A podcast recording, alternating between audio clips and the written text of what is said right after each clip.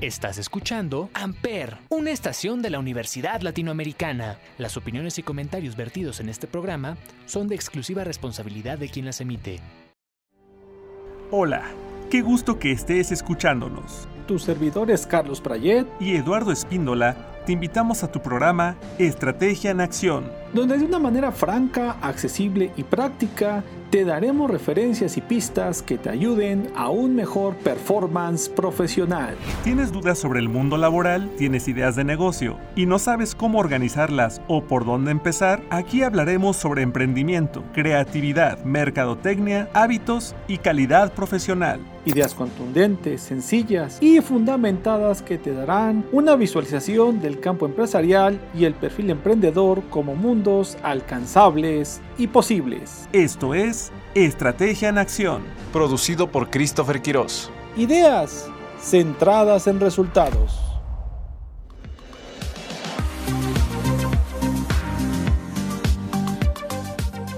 Hola, ¿qué tal? Bienvenidos a esta emisión 6 de nuestro programa. En esta ocasión, con contenido especial de fin de temporada. Primero, Comenzaremos con un resumen del año 2020 con datos duros acerca del panorama económico y de negocios de México, en la voz de mi compañero Christopher Quiroz. Y después, una amena charla con Carlos Prayet y un servidor Eduardo Espíndola acerca de lo que los emprendedores deben tomar en cuenta para comenzar un negocio. Además de la acostumbrada cápsula con una reflexión sobre la aportación positiva que ha tenido esta época de la historia en tu vida. Esto es Estrategia en Acción. Comenzamos.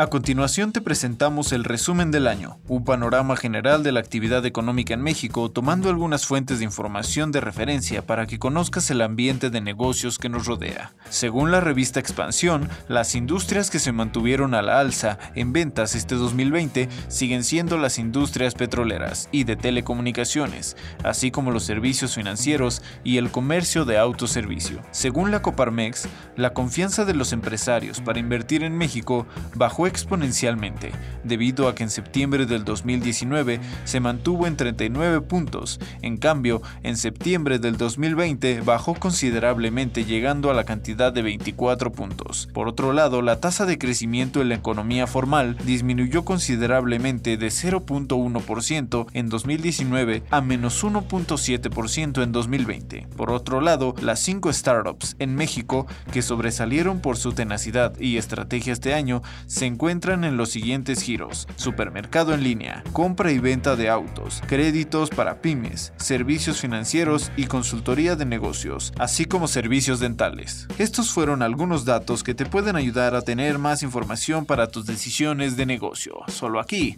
en Estrategia en Acción.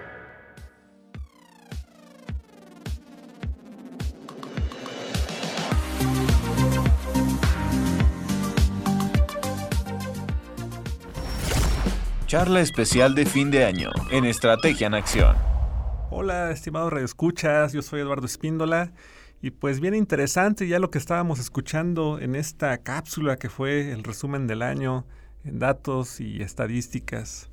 Pues hoy es una transmisión muy especial porque es una transmisión de fin de año y justamente pues lo tratamos de hacer diferente. Estamos ahorita en la cabina de ULA Norte y estoy aquí con mi buen compañero Carlos Prayet. Carlos, ¿cómo estás? Hola, ¿qué tal? Encantado, muy divertido, iniciando un nuevo episodio en la historia de la radio en México. Eso, claro. esa es la voz que importa. Muy Exactamente. Y pues sobre todo hacerlo en esta en este formato tradicional como la vieja escuela, ¿no? Estar grabando en una cabina. Hay hay elementos que por algo se mantienen, que generan la emoción, o sea, el silencio de una cabina de grabación, el equipo, eh, tener al operador, frente, o sea, sí, sí, son, son detalles que una grabadora de, computadora, una grabadora de teléfono celular, un lavalier, sí, ya son cosas que uno puede adquirir, comprar, pero, pero el ambiente, el ambiente y la atmósfera que crea el radio es, es, es maravillosa. Claro, y obviamente vamos a seguir haciendo algunas cuestiones híbridas, ¿no? Habrá momentos donde por las circunstancias actuales pues vamos a seguir grabando desde casa, grabando algunas entrevistas con llamadas telefónicas, Pero bueno, también ya extrañábamos esta parte. Por supuesto. Y ojalá que eh, conforme se vayan dando las circunstancias y tengamos estas oportunidades, pues lo podamos hacer, ¿no? Claro. En esta ocasión, eh, cabe aclarar que estamos tomando nuestra sana distancia, cada quien en un lado diferente del ring. Exactamente, y al que lo dude puede ver su pantalla de televisión y ver que estamos cumpliendo la normatividad. Así es, muy bien. Pues bueno, justamente queremos platicar como de algunas generalidades que estamos eh, tocando en este programa. Ustedes saben que hablamos acerca de emprendimiento y de negocios y queremos platicar, antes de, ver todo el panorama macro, como ya lo veíamos en el resumen del año con datos estadísticos, platicar de las cosas básicas, ¿no? Justamente de la personalidad emprendedora y de esas habilidades personales que cada quien debería tener o desarrollar, o por lo menos tener la conciencia de que debemos tener una buena base como personas en cuanto a valores, hábitos, prácticas para que lo demás pueda fluir cuando ya hablamos eh, de negocios. ¿Cómo ves, Carlos? No, sí, por supuesto, porque eh, emprender no es un tema de juego. Eh, es más, en muchas ocasiones el emprendimiento puede sorprender a la persona.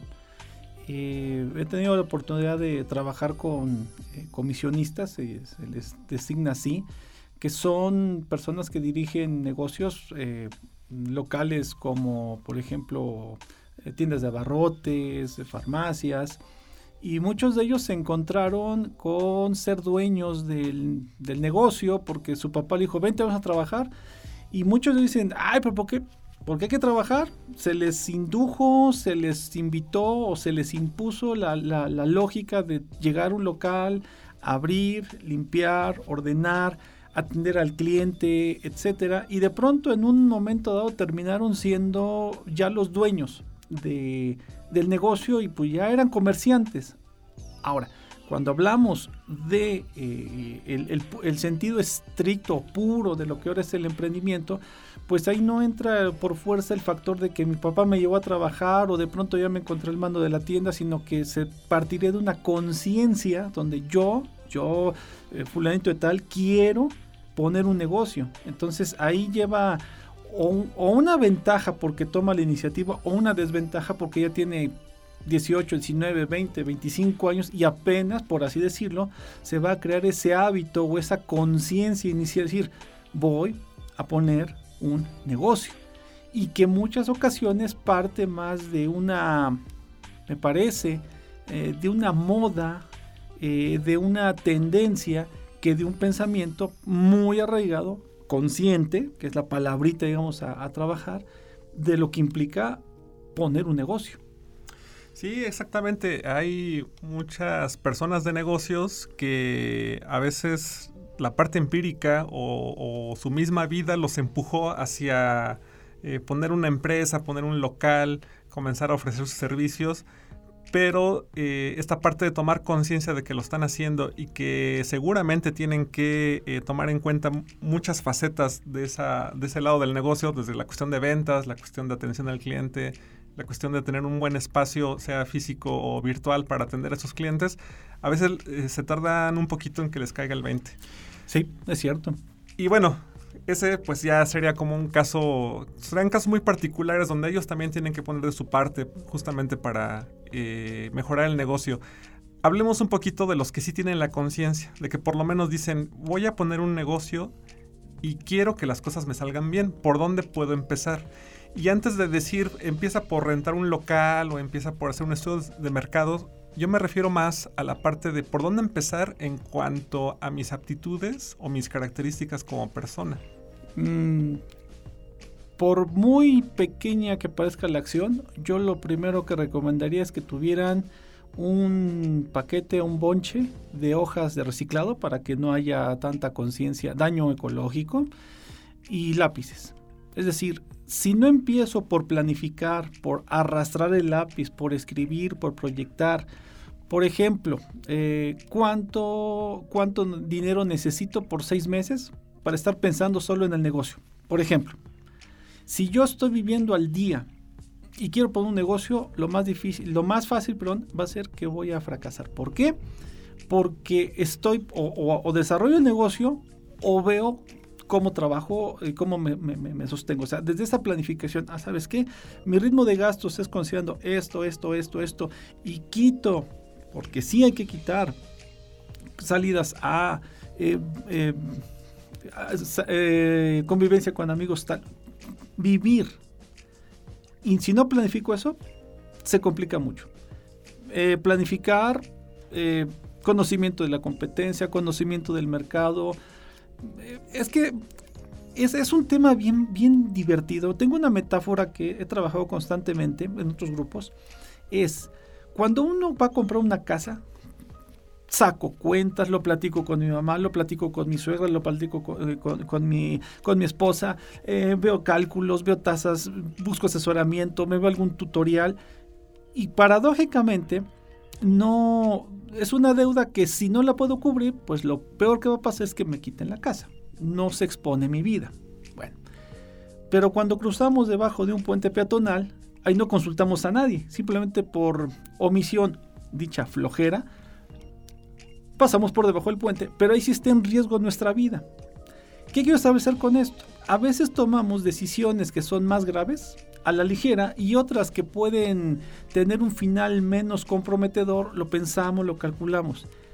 Creo que aquí esa planificación tiene que ir enfocado a qué quiero, cómo quiero vivir, qué quiero que se genere y, esa planificación es la que va a acercar el que se consiga un, proceso no, en el que no, estoy de acuerdo, no va en juego nuestra vida en el emprender, pero sí va en juego una estabilidad, un crecimiento o algo incluso más importante, brindar un servicio que ayude a la gente, porque me he topado con un montón de, sí, de estudiantes que dicen, yo quiero ser emprendedor para no tener un jefe. Y es algo que comentamos en la primera cápsula de, de, este, de este programa. No puedes empezar lo que sea en la vida a partir de lo que no quieres ser. Tienes que pensar qué quieres aportar y qué tienes que dar, porque emprender es dar, para que entonces la consecuencia sea que tengas el dinero que te va a permitir seguir adelante y crecer en el negocio. Y justamente esta, esta parte que hablabas eh, eh, al principio acerca del tema económico, que normalmente para un emprendimiento pues también nos tenemos que preparar con un, pues un buen colchón de, de, dinero, porque seguramente las ganancias van a tardar en llegar. Y trabajo duro. Exactamente, mucho trabajo, mucho trabajo duro. Entonces ahí hay un tema que yo lo, lo veo en la cuestión de la paciencia y la resistencia ¿no? Ser pacientes de que primero tengo que sembrar una semilla, la tengo que regar y tengo que estar al pendiente del entorno, si está lloviendo, si es un día soleado, etcétera.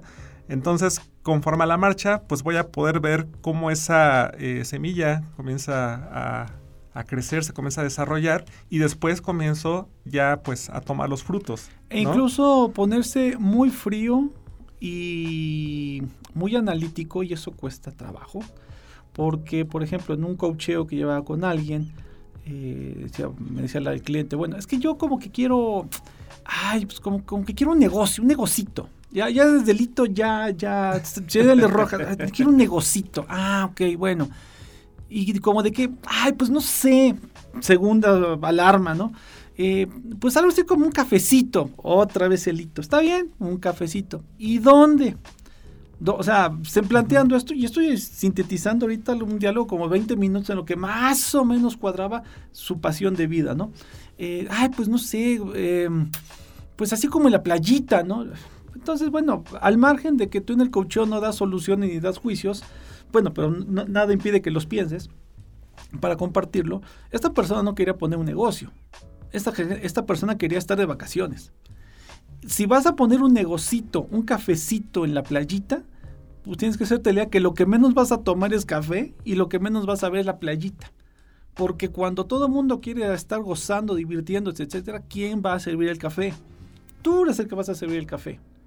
Sí, a lo mejor más adelante, a los 4, 5, 6 años, te podrás tener tu administrador que tendrás que tener un juicio súper clínico para saber que alguien le vas a dejar las llaves de tu Ferrari para que te vayas a descansar. Y aún así, vas a estar en la noche, oye, ¿qué pasó? Llegó el proveedor, estuvo esto, está aquello, asegúrate de aquel. ¿Por qué? Porque un negocio implica que estés tras él todos los días. Pero si empezamos desde esa proyección tipo, quiero un negocito que me dé unos pesitos, eh, está limitado desde el deseo. Hay que ponerse frío, ah, diría frío como un, este, como un Terminator Datos, datos, datos, números, números, trabajo, trabajo. Y lo reitero de esta manera porque pues un negocio implica eso, hacerlo crecer y estar actualizándose constantemente eh, a partir de esta planificación del presente y esa proyección del futuro y todo en ese bonchecito de hojas donde están registro y registro y registro de las ideas.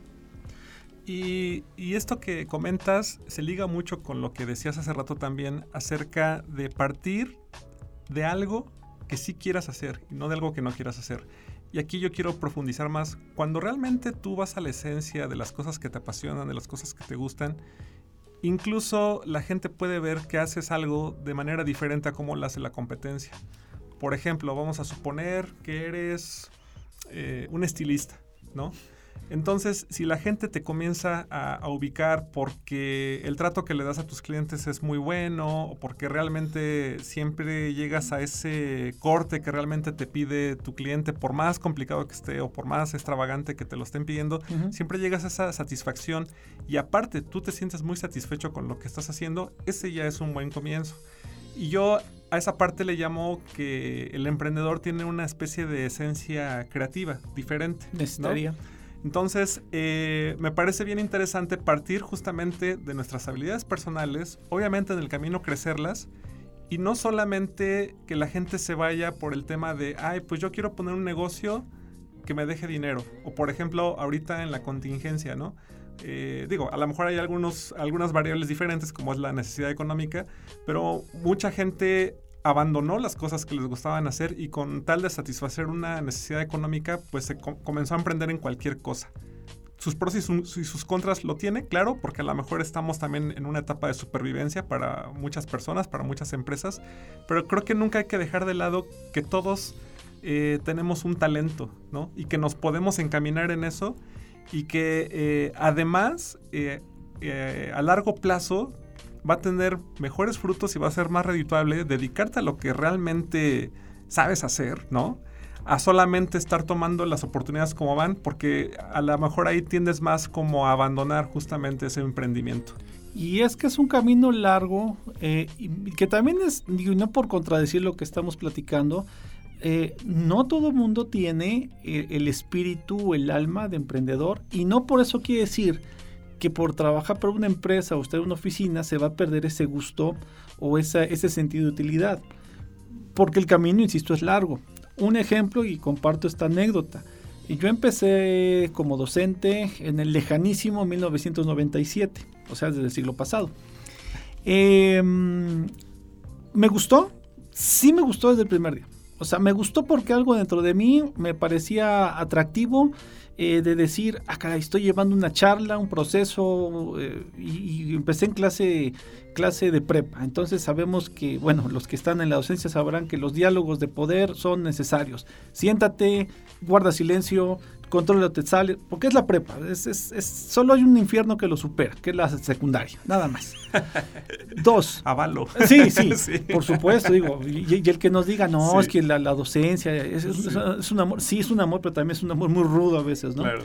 Que nadie nos obliga, pero hay esa chispa. Ahora, cuando me di cuenta del poder de la, de la docencia, yo diría cuatro meses después de que inicié en que sí hubo un momento en el que por un tema ajeno, por supuesto, como ocurre a la, clase, me hice una pregunta, empecé a explicarla y los 50 estaban callados y viéndome, pero de veras viéndome como diciendo, qué interesante. Ahí hasta en lo que explicaba dije, wow, aquí los tengo. A los cuatro meses me di cuenta del alcance. Ahora, aprender a dar clase, no, no, no, no a exponer información, no a transmitir a, dar una clase, decir, esto te va a servir el plano profesional, me tardé cinco años. Como hasta los cinco o seis años entendí qué significaba dar una clase. Con esto lo que quiero establecer es que no porque ya arranque soy tu negocio, tu estudio de fotografía, tu estudio de, de, edición, vas a llegar a la esencia de las cosas porque es lo que te gusta. No, es que no se trata de lo que te gusta, es en lo que entras en flujo que es un término eh, ahora que está tan eh, expresado, un término neoliberal de, neurolingüística, ¿sí? Em, que es el flujo. Que pasen tres horas y a ti ni, ni, ni el reloj volteaste a ver. Que quizás afuera o en tu entorno hubo un sismo y tú, tú seguías hablando, tú seguías operando, tú seguías vendiendo el seguro, etc. O sea, ese flujo no es inmediato. No, no, no es una cuestión de agarro mi guitarra, hago una canción y ya me siento artista. Vivimos un tiempo de mucha inmediatez, pero para que haya dinero de verdad, para que haya crecimiento de verdad, esos proyectos, esos planes, ese, ese, ese trabajo va a tomar, puede tomar años para entender la esencia, el, centro de, de, eso que dices, ah, ahora entiendo qué estoy haciendo y, estoy, entiendo que lo, que hago hacia dónde va. O si no, de otra manera, también con otra metáfora, podríamos hablar de los infinidad de negocios de puestos semifijos de tortas de este país que cuestan alrededor con trámites en regla y formalmente a la fecha más o menos 80 mil pesos, permisos, licencias, insumos, hacer el trasto para hacer las tortas y a las dos semanas está cerrado. Porque una cosa es hacer tortas y otra cosa es hacer las tortas de México, por ejemplo. Exactamente. Creo que ahí hablas de tres cosas diferentes. Una, quizás primera etapa, donde estamos muy apasionados y nos y encontramos ese sentido de querer hacer eso que a lo mejor incluso esto es, un momento de descubrimiento, ¿no? Que nos haga libres. Sí, me gusta ser maestro, me gusta ser fotógrafo, me gusta ser músico, me gusta ser abogado, etcétera. Otra parte bien importante es el tema de tener ese conocimiento, ¿no? Que una licenciatura, una maestría, un diplomado te ayuda, pero ahí no se terminan las cosas. No. Realmente todo el tiempo pues nos estamos preparando, tanto a nivel eh, operativo como a nivel teórico, etcétera, etcétera. Y otra parte que, maestro, nos, nos, estás hablando acerca del flujo y creo que entendemos este, a qué se refiere. Creo que en esa parte, justamente en este año, a muchos nos sorprendió porque creo que es eh, tomar en cuenta otras variables que normalmente no, no tenemos a la vista. ¿no? Por supuesto. Entonces, a lo mejor alguien está acostumbrado a trabajar su modelo de negocio de cierta manera. Pero ¿qué pasa cuando de repente llega algo inesperado? Cuando llega un terremoto, cuando cambia una legislación, cuando hay una pandemia. Una pandemia. ¿No? Ajá. Entonces creo que en esta parte es donde justamente nos tenemos que comenzar a, entrenar un poquito más y ahí ya entra un cúmulo de cosas que tiene que ver tanto con habilidades personales como con conocimiento no solamente del negocio o de la industria, sino incluso del entorno, ¿no? Vamos a ponerlo muy sencillo. Cuando se detona la pandemia, la mayoría de los eh, negocios de, de comida, las cadenas, pues me refiero, tienen servicio de entrega a domicilio. ¿Y quién lo sabía? O sea, Exacto. O sea, y este ejemplo me gusta ponerlo porque me dice, bueno, pues son empresotas, pues sí, pero los empresotas también tienen costototes que aplicar. Entonces, y vamos a, a, a tan claro, un negocio que se especializa, sin decir marcas, en vender pozole, tenía servicio a domicilio, pero el cartelito puesto en su negocio, servicio a domicilio, ¿quién lo veía cuando la gente estaba metida? Nadie, nadie. Ahora, cuando viene la legislación y ahora las plataformas pagan impuestos, ¿qué tiene que entonces voltear rápidamente el emprendedor? Decir, bueno, es que si sigo utilizando la plataforma tal me va a costar tanto, o a mi cliente le va a costar tanto y me va a bajar la venta. Ah, pero hay una aplicación gratuita que es WhatsApp Business para que en lugar de que haya un intermediario, yo me encargo. Pero necesitas difundir. O sea, ese, flujo no es nada más porque lo ejecuto al momento de trabajar como un chef haciendo el guiso. No, el verdadero chef también hace, sus teorías y, arrastra el lápiz y dice, bueno, si yo quiero hacer este tipo de queso, necesito obtener esta temperatura y este tipo de, y ponerlo de esta manera y conseguir un proveedor, pero este que está, o sea, tiene que, el flujo no es nada más ejecuto, es me gusta hacer crecer las ideas que tengo. ¿Cómo? Pues sí, a muchos maestros no nos costó trabajo meternos en plataformas. Perdón por poner el caso, pero esos son los famosos, ¿no?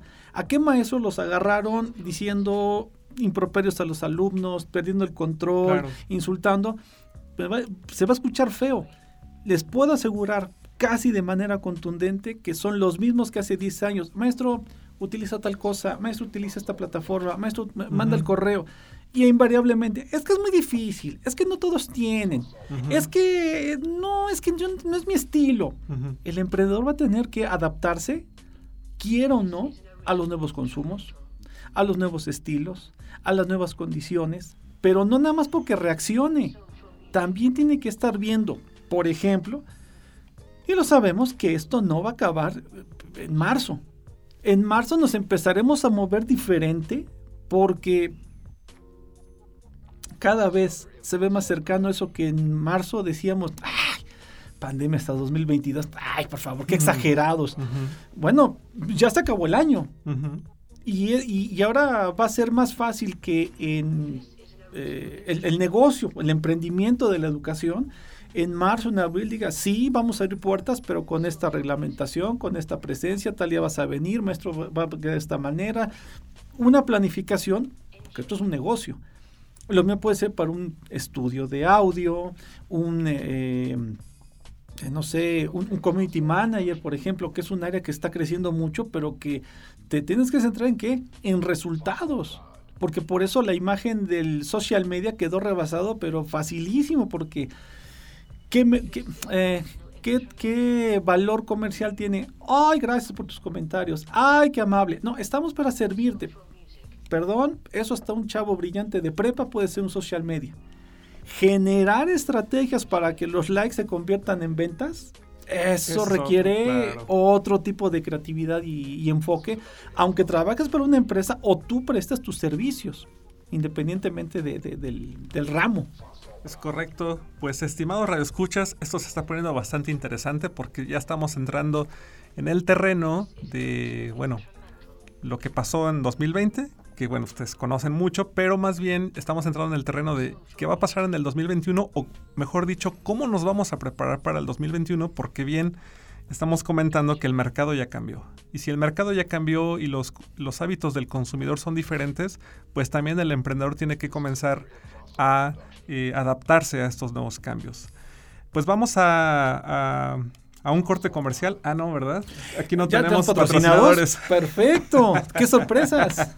no, no vamos a un corte comercial, pero sí vamos a ir con la cápsula que nos preparó mi compañero Carlos Prayet. ¿Nos puedes adelantar un poquito, Carlos? Pues básicamente es un cierre, es una integración de justo en lo que estamos hablando del año 2020, que pues más de uno y de manera sencilla podemos decir ¡Qué mal año! ¿De verdad fue un mal año? O sea, revisando, toda generación ha enfrentado cataclismos, desgracias. Al menos ahora tenemos la conciencia de poder salir adelante, poder elegir. Exactamente, poder elegir. Estamos en Estrategia en Acción. Ya regresamos.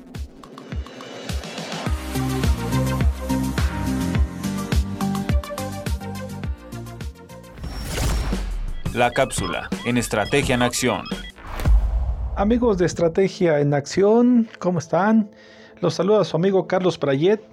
Pues en esta, en esta cápsula, en esta oportunidad última ya de temporada, porque pues se está extinguiendo este 2020, me gustaría compartirte una reflexión que no es tanto un consejo puntual eh, de desempeño o una anécdota que me permite comentarte algo, me gustaría orientar mi comentario en el sentido de, pues sí, precisamente por estarse acabando el año, que meditaras todo lo que ha aportado eh, este 2020 a tu vida. Desde luego lo más sencillo es pensar que ha sido un año malo.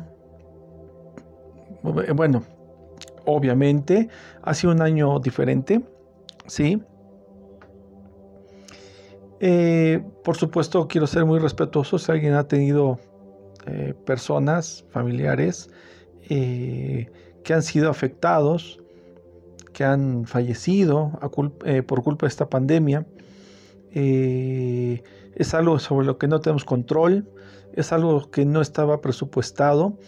Cierto que la muerte es una condición que hace la vida ser, pero bueno, son, son aspectos emocionales que de verdad espero no hayan, no hayan influido o estén cerca de tu vida.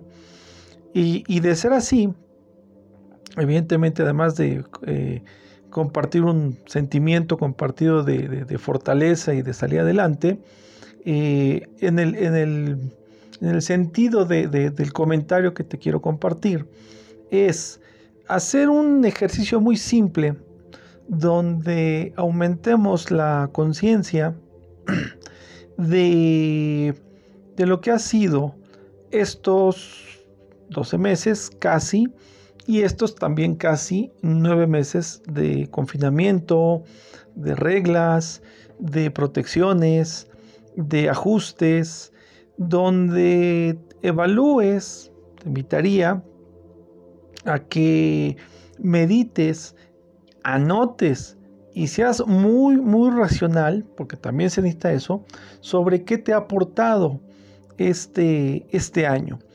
Eh, por ejemplo, yo te diría a nivel personal, nunca ah, había invertido tanto para eh, hacerme de artículos, eh, como le llamo, juguetes, que me permitieran acercarme a, mis alumnos. El uso de un micrófono, la ampliación de plataformas, el comprar eh, un pizarrón, cosas así que la verdad no las había considerado y no las había eh, necesitado. El hecho de, por ejemplo, también te doy una idea, eh, haber iniciado ya un canal ya más formal de YouTube donde comparto con mis alumnos ciertos contenidos que pues me interesa que tengan un apoyo, que tengan una referencia, que tengan una manera eh, de, didáctica de, obtener información. Eh, eso, por ejemplo, es algo que este año impulsé. Te estoy hablando de, de, haberme apoyado con un ahora exalumno que le puso un poquito de producción.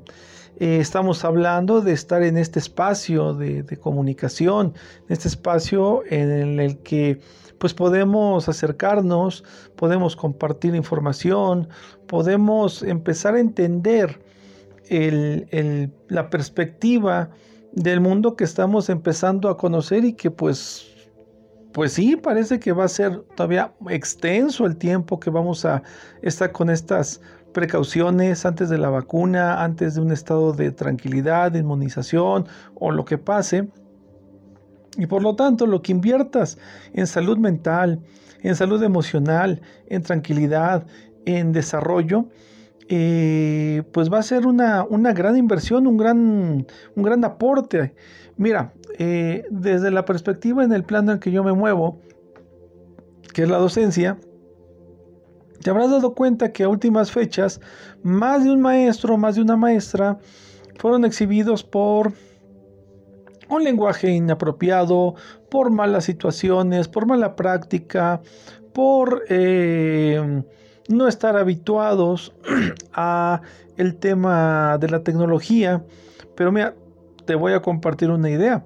Desde 2010 tengo la oportunidad de trabajar eventualmente talleres de capacitación.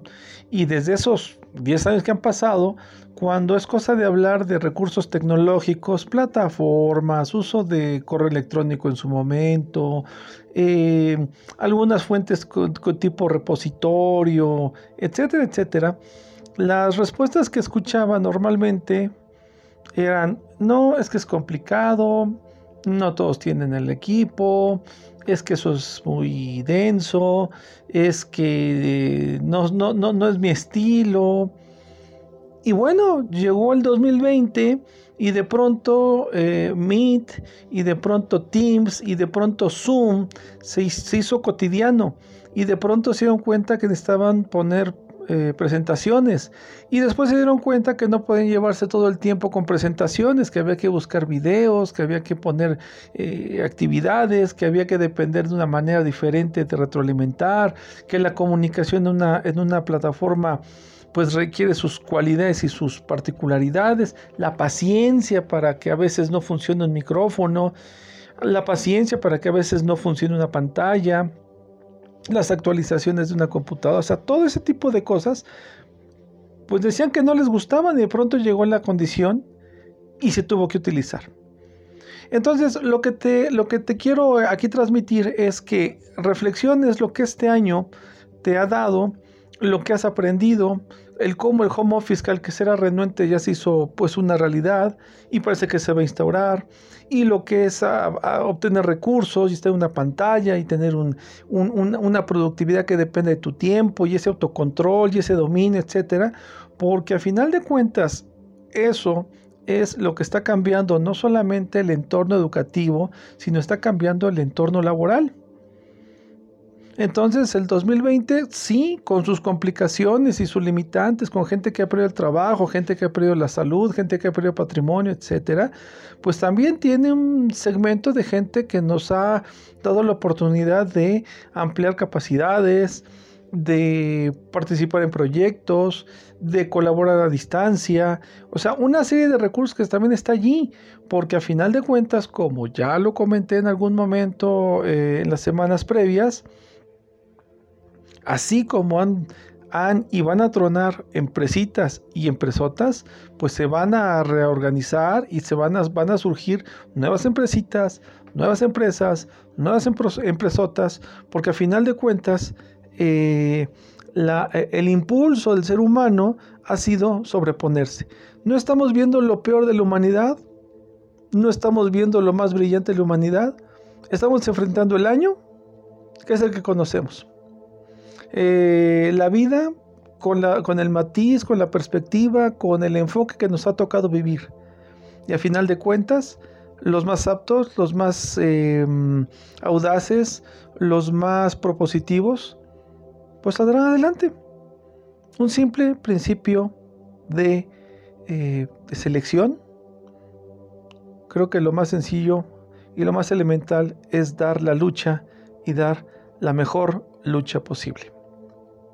Te agradezco mucho tu tiempo, tu atención. Te deseo, ya que están próximas las fechas, una feliz Navidad, un próspero 2021 y que tenga todo lo bueno por lo que trabajemos y por lo que busquemos. Tu amigo Carlos Pérez te manda un saludo. Cuídate mucho. Hasta luego. Continuamos con la charla en Estrategia en Acción. Pues ya regresamos a esta charla que estamos teniendo Carlos Prayet y un servidor Eduardo Espíndola. Pues de manera eh, diferente, especial, porque ya estamos casi a fin de año. Estamos eh, platicando acerca de algunos eh, hábitos, valores, algunas cualidades que deberían tener los emprendedores. Y poco a poco fuimos comentando varias facetas de lo que está pasando allá afuera en cuanto al entorno. Y justamente cuanto a eso, pues ya se acerca 2021, estamos a unos cuantos días. 15 días. Eh, como bien comentaba mi compañero Carlos, 2020 obviamente hay una parte triste quizás por toda la gente que perdimos. Claro. Pero en la parte de oportunidades realmente se abrió un panorama completamente nuevo y muchas cosas de las que ya se hablaban hace tiempo, análisis de datos, inteligencia de mercados, comercio electrónico, este, eh, teletrabajo, ya los estamos viendo como una, como una realidad. Aquí el punto sería cómo vamos a comenzar a adoptar todo ese tipo de nuevas habilidades y desarrollos y sobre todo, ¿qué hacer en el 2021? ¿Qué tendría que hacer un emprendedor en el 2021? Ah, pues yo creo que lo primero que tendría que hacer es... Hay un, hay un libro que se llama El Mundo Funky, no me equivoco, es de unos autores suecos o noruegos. Me lo recomendaron, lo empecé a leer hace, hace mucho, con 15 años. Y es un libro que está, reconozco que me pareció bastante simpático, porque decía, hay que romper los paradigmas, hay que hacer las cosas de manera loca, rápida, agresiva, audaz. Pero la verdad es que el libro no, para, para un latinoamericano no decía nada sorprendente porque aquí estamos acostumbrados a improvisar, a lo loco, a lo extraño, a lo que no tiene forma. Es decir, para un nórdico, hablar de romper las reglas, ahí sí parece es un reto porque son culturas muy estructuradas. Pero aún así, retomando esto, la pandemia ahora sí pone una situación de negocios. Y aquí tengo un ejemplo que, pues seguramente lo voy a hacer una cápsula por ahí de marzo, abril, para que se les haya olvidado y lo pueda recordar otra vez. Em, hay estrategias comerciales que son absurdamente torpes, pero torpes en, en grado monumental. Por ejemplo, yo suelto una pregunta a nuestros 23 millones de radioescuchas, ¿quién de ustedes ha comprado un auto porque la chica edecán que está gritando frente a la concesionaria te dice que hay grandes ofertas? ¿De verdad? Nadie. ¿Cuánto te sale como concesionario pagar durante 52 semanas, por lo tanto sábado y domingo, más o menos 110 días del edecán? Eh, el sonidero, los dos de las botargas bailando. ¿Y cuántos coches te resultó la venta? Es, es una acción absurda. Nadie se levanta, digo, salvo que cuente con un poder económico inusitado, inusitado al promedio, decir, ay, Dominguito, bueno, voy a una barbacoa, un caldito de res y me compro un coche. No, comprar un auto tan aspiracional, sea un Ferrari o sea un auto sedán para un oficinista, es, es aspiracional. El, oficinista porque va a sacrificar el 40% de su salario quizás para pagar los primeros dos años. Y el Ferrari porque es el que le falta al jeque y pues si no tienes en, sus, en su hangar, este, bueno, en su eh, estacionamiento con los otros 80 autos que tiene, se va a sentir incompleto. O sea, ¿por qué apostar una estrategia que no te da nada? Con esto lo que quiero ilustrar es que el, negocio esté, o el negocio esté por, esté por estar, perdón por el juego de palabras, necesitas aplicar estrategias que te den un resultado claro y concreto. Porque si algo nos ha enseñado la pandemia es no desperdicies recursos. Quizás el mundo estaba, eh, y esto lo, escuché en una conferencia, demasiado en ciertos sectores demasiado impulsado, me parece fue la palabra, o exagerado. Es decir, ya nos habíamos hecho la idea más de unos que al año había tres o cuatro periodos de vacaciones. Que todos los eh, domingos es a comer con la familia y sacar tu cuenta de 3 mil pesos, irte con los amigos y gastarte 5 mil pesos. momento, ahora la pandemia, no solamente porque los negocios estén cerrados, espérame, vas a comprometer, por ejemplo, financieramente con algo que no necesitas, evalúalo. ¿Vas a destinar todo para vivir la intensidad del momento o vas a guardar algo porque el trabajo ya se volvió algo más inestable?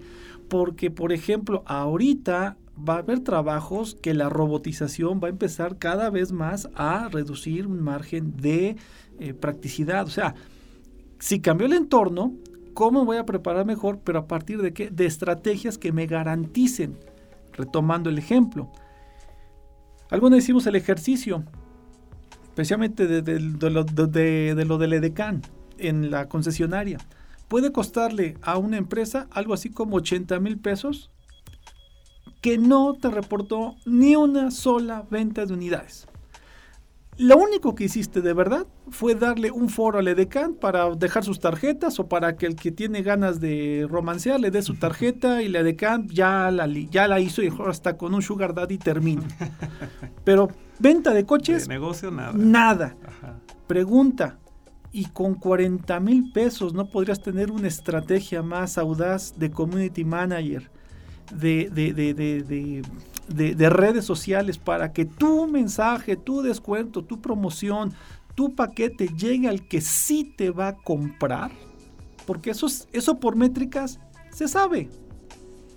Mm, vamos a ponerlo así. La lógica de los negocios grandes, grandes no por volumen, sino grandes porque están asegurados es que tal futbolista nos, nos, costó 200 millones de euros. Sí, bueno, pero si te vas al estudio financiero que te va a demostrar que en seis meses vas a recuperar 350 millones de euros nada más por la venta de camisetas, fírmalo. O sea, fírmalo, porque está probado y está demostrado. ¿no? ¿Cómo se planifica un estadio nuevo en Estados Unidos? Paraíso de los estadios, porque el, el plan de negocios dice Gástate 1.500 millones de dólares. Con, el puro patrocinio. Son, cosas que traicionan, como hace rato mencionábamos, eh, las emociones. A mí me gusta el fútbol americano. Me cuesta hablar de los Raiders de Las Vegas. Pero qué tan atractivo es para que no sea un curso y como yo decir, mira, nos vamos el viernes, llegamos en la tardecita, nos vamos al casino, jugamos. El sábado continuamos, pero ya hicimos contactos. Hacemos lo que queramos y el domingo nos vamos al partido de los Reyes. Ese plan de negocios está calculado. No tienes que hacer una promoción. Ahora, claro, hay, hay, hay, niveles de negocios, hay alcances, etc. Si tú le apuestas una estrategia que te va, que, que demostrado con números, con métricas, con analítica, te va a dar un resultado, vas bien orientado. Sí, justamente yo creo que antes de la pandemia, el mundo en general, no solamente en los negocios, sino también a nivel familiar o personal, como ya comentabas, estaba acostumbrado al despilfarro, ¿no? Eh, quizás a glamour también.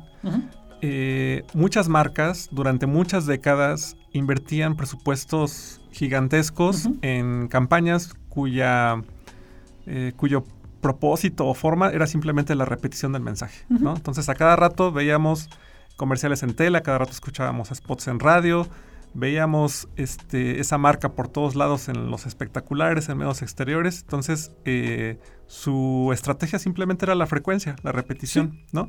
Que obviamente eh, sabemos, los que conocemos sobre comunicación, que la repetición te ayuda. Pero no, no porque se repite un mensaje o porque tu marca está en todos lados significa que se va a posicionar y más aún que a la gente le va a agradar. Claro. Y que más aún, que vas a vender.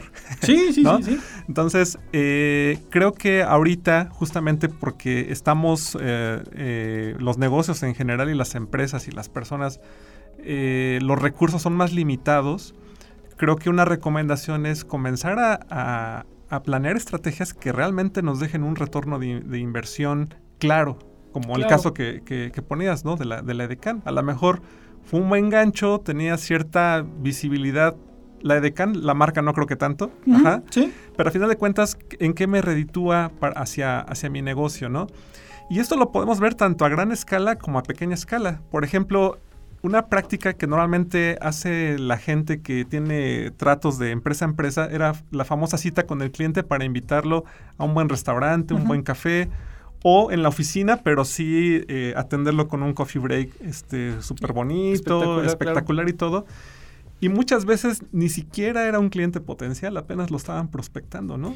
Entonces, es que ese es un tema, ajá, eso de sí, la prospección. Sí, es mucho gasto cuando no sabes ni siquiera si tu cliente puede ser, bueno, ni siquiera es un cliente, si tu prospecto es potencial. A lo que voy, no, déjame cerrar sí, esta sí. idea, a lo que voy es que con la pandemia podemos tener una mente más clara acerca de hacia dónde puedo eh, invertir más. ¿Vale la pena aventar toda la carne al asador con un prospecto que ni siquiera sé si es potencial? ¿Por qué no en vez de una junta presencial, que aparte ahorita sería muy complicado por el tema de la sana distancia, ¿por qué no hacer una prospección, por ejemplo, con una llamada a través de una plataforma tipo este, Zoom o lo que ustedes claro. quieran, ¿no? No te genera costos, no expones a tu cliente y realmente a lo mejor en esa videoreunión puedes calificar si es un prospecto potencial o no. Entonces, a lo que voy es que el mundo está acostumbrado a un despilfarro sí. y que ahorita justamente como los recursos son más limitados, podemos ser más fríos, más calculadores de ver hacia qué parte puedo destinar esos recursos para que realmente sea rentable para el negocio. Es que en ese, ese tema precisamente de las ventas, híjole, lo que uno ve después de tratar de controlar a un público de chavos de secundaria, yo creo que el segundo más complicado de controlar es el de los vendedores. Dispersos, convencidos que son el tiburón que vende lo que sea cuando sea, pero no toman en cuenta ninguna sugerencia, ninguna idea. En algún ejercicio que he hecho, ponen primero conocimiento de historia de la marca, en lugar de, de, de 10 lo ponen en lugar 2, y casi invariablemente prospección de cliente jamás pasa del 7. Uh -huh. A ver, perdóname, estás hablando en quién vas a gastar tu tiempo, tus correos y tu, eh, tu labia en un sujeto que puede ser cualquiera. No hay una, o sea, va a acabar pronto. Les da flojera prospectar. A ti que me estás escuchando, si no estás dispuesto a prospectar, como dice un programa, Dragon's Den, te voy a dar el consejo de tu vida. Si no te gusta prospectar, si no te gusta llevar ese seguimiento porque es humillante, cansado, desgastante, etcétera, conserva tu trabajo y salva tu vida. Porque ese consejo lo escuché en un programa de una persona que nada más tiraba dinero al negocio y, una de las dragonas dijo, te voy a dar el consejo de tu vida. deja esto, regresa a tu trabajo y salva tu vida. ¿Sí? Ahora, eh, ¿qué, significa este, este fenómeno de la prospección? Saber en quién me voy a gastar, pero entonces, ¿cómo me voy a gastar? Ahí tengo una pista aprovechando. ¿Quieres mejorar tus ventas? Empieza por ser un experto del perfil DISC. Hay literatura de sobra, es una tecnología que con cuatro colorcitos, rojo, amarillo, verde y azul, sabes que vas a tener un cliente que tienes que decirle, le mando la factura, necesito su pago tal día. Como va a otro cliente que le dirás, eh, con mucho gusto le mando la factura, le agradezco la confianza que ha tenido conmigo, porque esto que, que, inicia hoy es el paso que le va a brindar la, el crecimiento que tanto espera en su vida. Las dos respuestas al correo son correctas, dependiendo la persona. Personalidad. Ya lo iremos platicando, sí, pero por más que uno te, te invite a, a la reflexión y la cápsula, busca literatura, es algo que yo te puedo recomendar para el mundo de los negocios, nada como conocer la forma en que tu cliente prospectado toma decisiones, porque tú sabes cómo comunicarte con él. Porque va a haber gente que, no, mira, a mí no me eche literatura, ¿cuánto? Ah, se acabó. Y va a haber otro que, te va a decir, eh, espero su llamada a las 11. Y si le llamas a las 11.03, oiga, qué poca seriedad. Quedó a hablarme a las 11. Sí, es que tuve. No, no, no, es que puedo decirme lo que quiera, pero su espera, esperé su llamada. ¿Sabe la cantidad de cosas que dejé y moví para atender? Ya perdiste a tu cliente. Ese tipo de cuestiones es lo que ahora en esa optimización de recursos es. Estudia más el cómo comunicar tu, tu negocio que incluso el mismo producto, porque el producto ya lo conoces. El producto ya está hecho una anécdota, digamos, que engloba esto y con lo que remataría esta idea. Eh, uno de los cursos que más he disfrutado fue trabajar con chavos de Conalep, que tiene una, una fama nefasta de que, de que van, van otras cosas. De veras, los chavos de Conalep son súper brillantes y súper orientados a un resultado. Trabajamos con el modelo Canvas. Entendieron a la primera y avanzamos rapidísimo, costo, cadena de valor, eh, trato con proveedor, todo lo del modelo a la fase interna, no, no, no, no.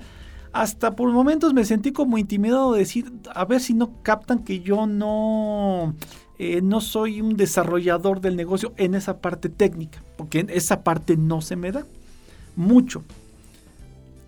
Pero en la parte comunicativa. A ver, hazte el eslogan. O sea, ¿cómo? Sí. Una, una, idea que represente tu marca. Sí. Eh, o sea, o sea, sí la, la marca, ¿verdad? O sea, sí, pero ¿cómo? Y ahí nos trabamos. Claro y concreto. Había un proyecto que tenía eh, un jarabe, un jarabe de eh, para mm, limitar, para eliminar el cólico menstrual. Y, más de una mujer sabrá que es un producto no solamente necesario, sino vital para tener una mejor calidad de vida. Ya el producto estaba hecho lo llevaron a su exposición ya envasado, con etiquetado. Todo listo. No lo he visto. Sí, habilidades de comunicación. Exactamente. Esa es la, la raíz porque el producto como sea, técnicamente puede quedar. Vamos, eh, esa habilidad de comunicar y transmitir orden. Porque cuando he, hecho em, eh, consultoría, no me centro en el proceso de producción, ¿sí? Porque eso ya es del emprendedor. Él sabe cómo los costos, eso ya lo tiene claro. Comunicarlo y organizar el negocio, invariablemente, y por fortuna, con todos los que he tratado, me he dicho, nunca había visto esto así. Entonces, eso es lo que el, 2021 tendría que tener como prioridad. Habilidades de comunicación y eh, nuevas estrategias de conocimiento del mercado, del cliente. Muy bien, Carlos.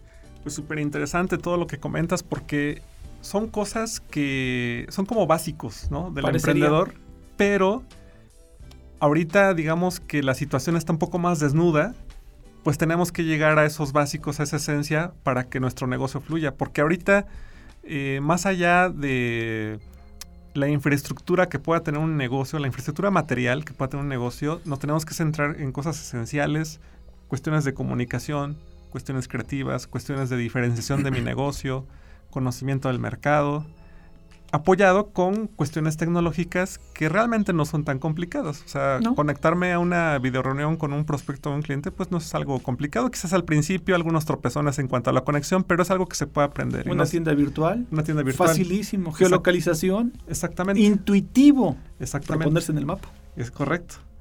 Entonces, bueno, pues, estimado Radio Escuchas, la verdad es que esta charla está súper interesante. Nosotros podríamos pasar horas y horas platicando de esto, pero pues lo vamos a dejar para otra transmisión.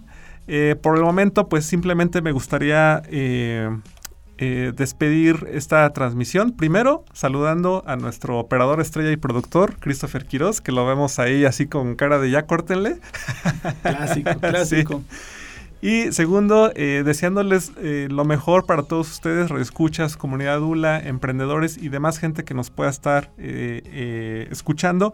Muchas gracias por haber llegado hasta este episodio y pues simplemente darles mi última recomendación de Eduardo Espíndola, eh, planeen, planeen las cosas y planeen en base a eh, el negocio que ustedes crean que puedan dominar, que, se puedan diferenciar de, su competencia y que además eh, supere las expectativas de sus clientes.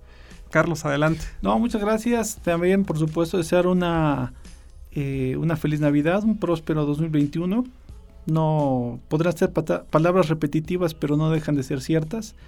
Y que pues sea a lo que se dediquen, como dice un comentarista deportivo, no importa el emprendimiento que, que, inicien, por más, por más que les apasione, el sufrimiento viene incluido. Si no se les sufre, no se tiene una dimensión de lo que vale la pena hacer las cosas. Muchas gracias. Muchas gracias. Esto fue Estrategia en Acción. En las voces de Carlos Prayet y Eduardo Espíndola. Con la producción de Christopher Quiroz. Nos escuchamos en la próxima emisión.